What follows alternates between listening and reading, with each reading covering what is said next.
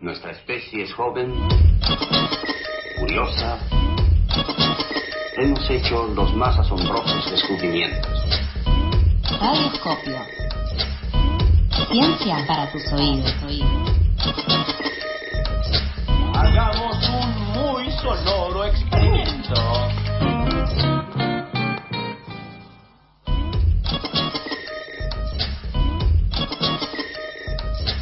Siendo las 8.49, se nos suma ahora a los martes la querida columna Radioscopio con Rolo. Manuel, ¿cómo estás? ¿Todo tranquilo? Bien, todo tranquilo. Pasadito para variar. ¿Cómo? No te escuché, perdóname. Pasaditos encontramos. Ah, Sí, pasadito. sí, Y estamos todos acá un poquito pasaditos. Contame, Rolo, ¿de qué vamos a hablar? Mira, eh, yo la verdad que vengo de unas vacaciones, viste, para variar bien pasadito, o sea, bien al límite. Por eso un poquito hablábamos fuera de aire, me agarraron un poquito desorientado, Hmm. quizás, puede ser. Sí, sí, sí. O no, ni bueno. Eh, Ahí, ahí me están Ah, apodando, me estaban poniendo nuevos nombres, ya me estaban sacando el DNI. Eh, hacemos lo que podemos con lo que tenemos, digamos. Eh, nada, y, y en estas vacaciones trabajé un poquito, ¿viste? Hice travacaciones, eh, la famosa mentira de las travacaciones. Y nada, bueno, llevé, digamos, como lo mío es un poco hacer ciencia y comunicar ciencia, eh, estuve en un congreso de comunicación de la ciencia donde vimos un poco el, el cruce entre arte y ciencia, ¿no? Las dos áreas que, que muchas veces parecen opuestas, no, no nada más que en la práctica, sino también en los orígenes. Uno dice, bueno, eh, te toca estudiar y decir, bueno, yo soy team artístico o team científico. Escuchaba ahí que ustedes hacían teatro, va para ese lado. Eh, bueno, a veces esas dos cosas no son tan, eh, tan, tan lejanas entre sí, ¿no? Eh, nada, bueno, uno podría decirnos de que el arte es una forma de expresión, ¿no? Una manera de generar puntido. Uno agarra la realidad, agarra lo que le pasa al artista y construye algún sentido con eso. ¿sí? Entonces, en ese sentido, parece como que el arte es algo, no sé, subjetivo. ¿sí? Que es subjetivo en el origen, subjetivo en, en, en la persona que, que observa o que interpreta la, la obra artística. Y en ese sentido parece que, que el arte fuera algo como volátil, como súper incierto, como oh, los artistas, los comunistas. Eh, eh, no, bueno, esa es una forma de verlo.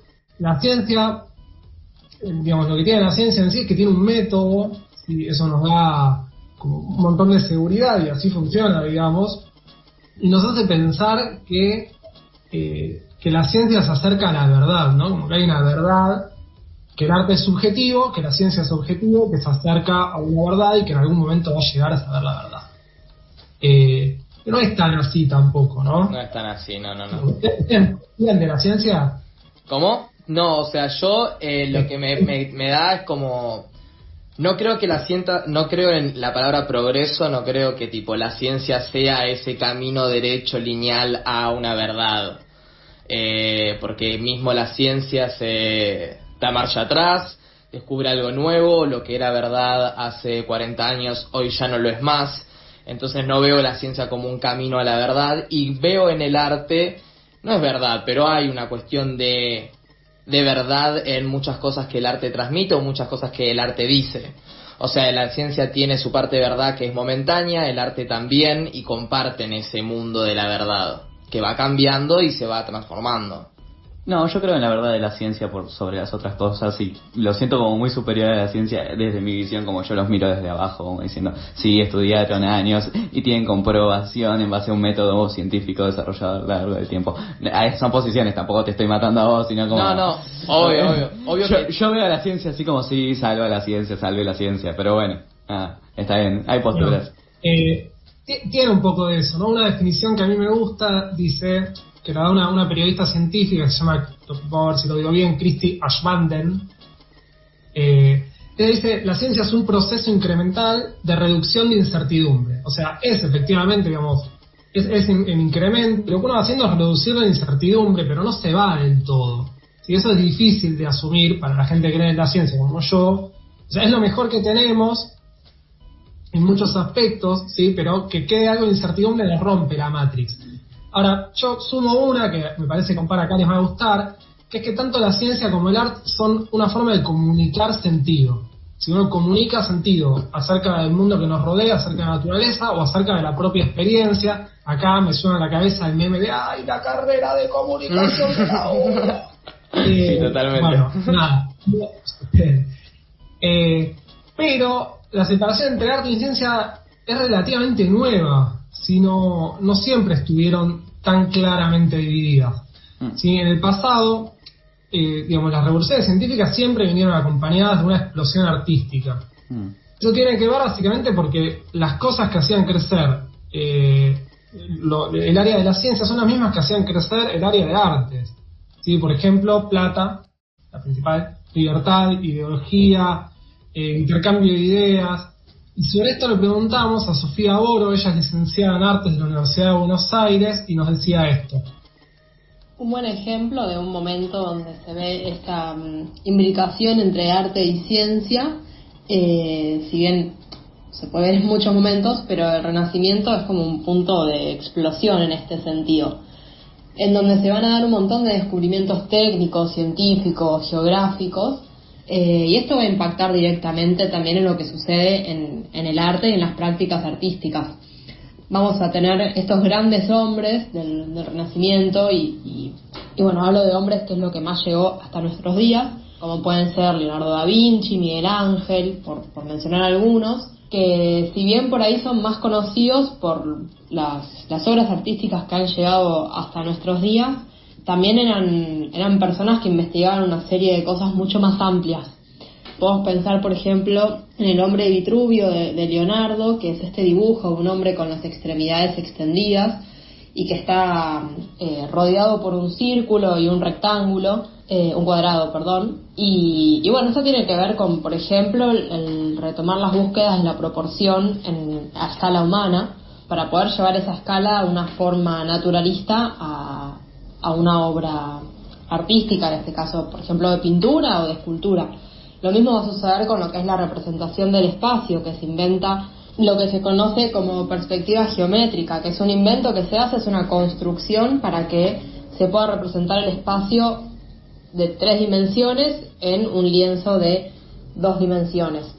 Y también, bueno, tiene que ver con la manera de trabajo en un taller que ya venía desde la Edad Media y es esta estructura eh, en donde todo se realizaba en el taller con un montón de asistentes que preparaban el, el bastidor, el lienzo, preparaban la tela y también creaban las pinturas que iban a utilizar mezclando los pigmentos con los diferentes medios que servían para, para después realizar la pintura con la que se pintaba.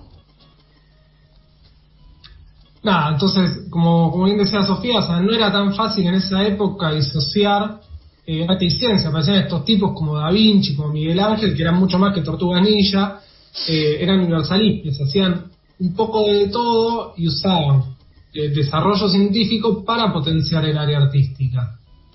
Eh, pero también ocurre lo opuesto, ¿no? O sea, por ejemplo, lo quiero mencionar porque, porque estuvo mucho tiempo oculta. María Sibila Merian, que era, eh, que nace un siglo después, en una familia de artistas, y que a través de observar la naturaleza y de ilustrar, ¿sí? Eh, ella es, digamos, re- descubre, eh, la- es la primera en describir la metamorfosis de las mariposas, por ejemplo.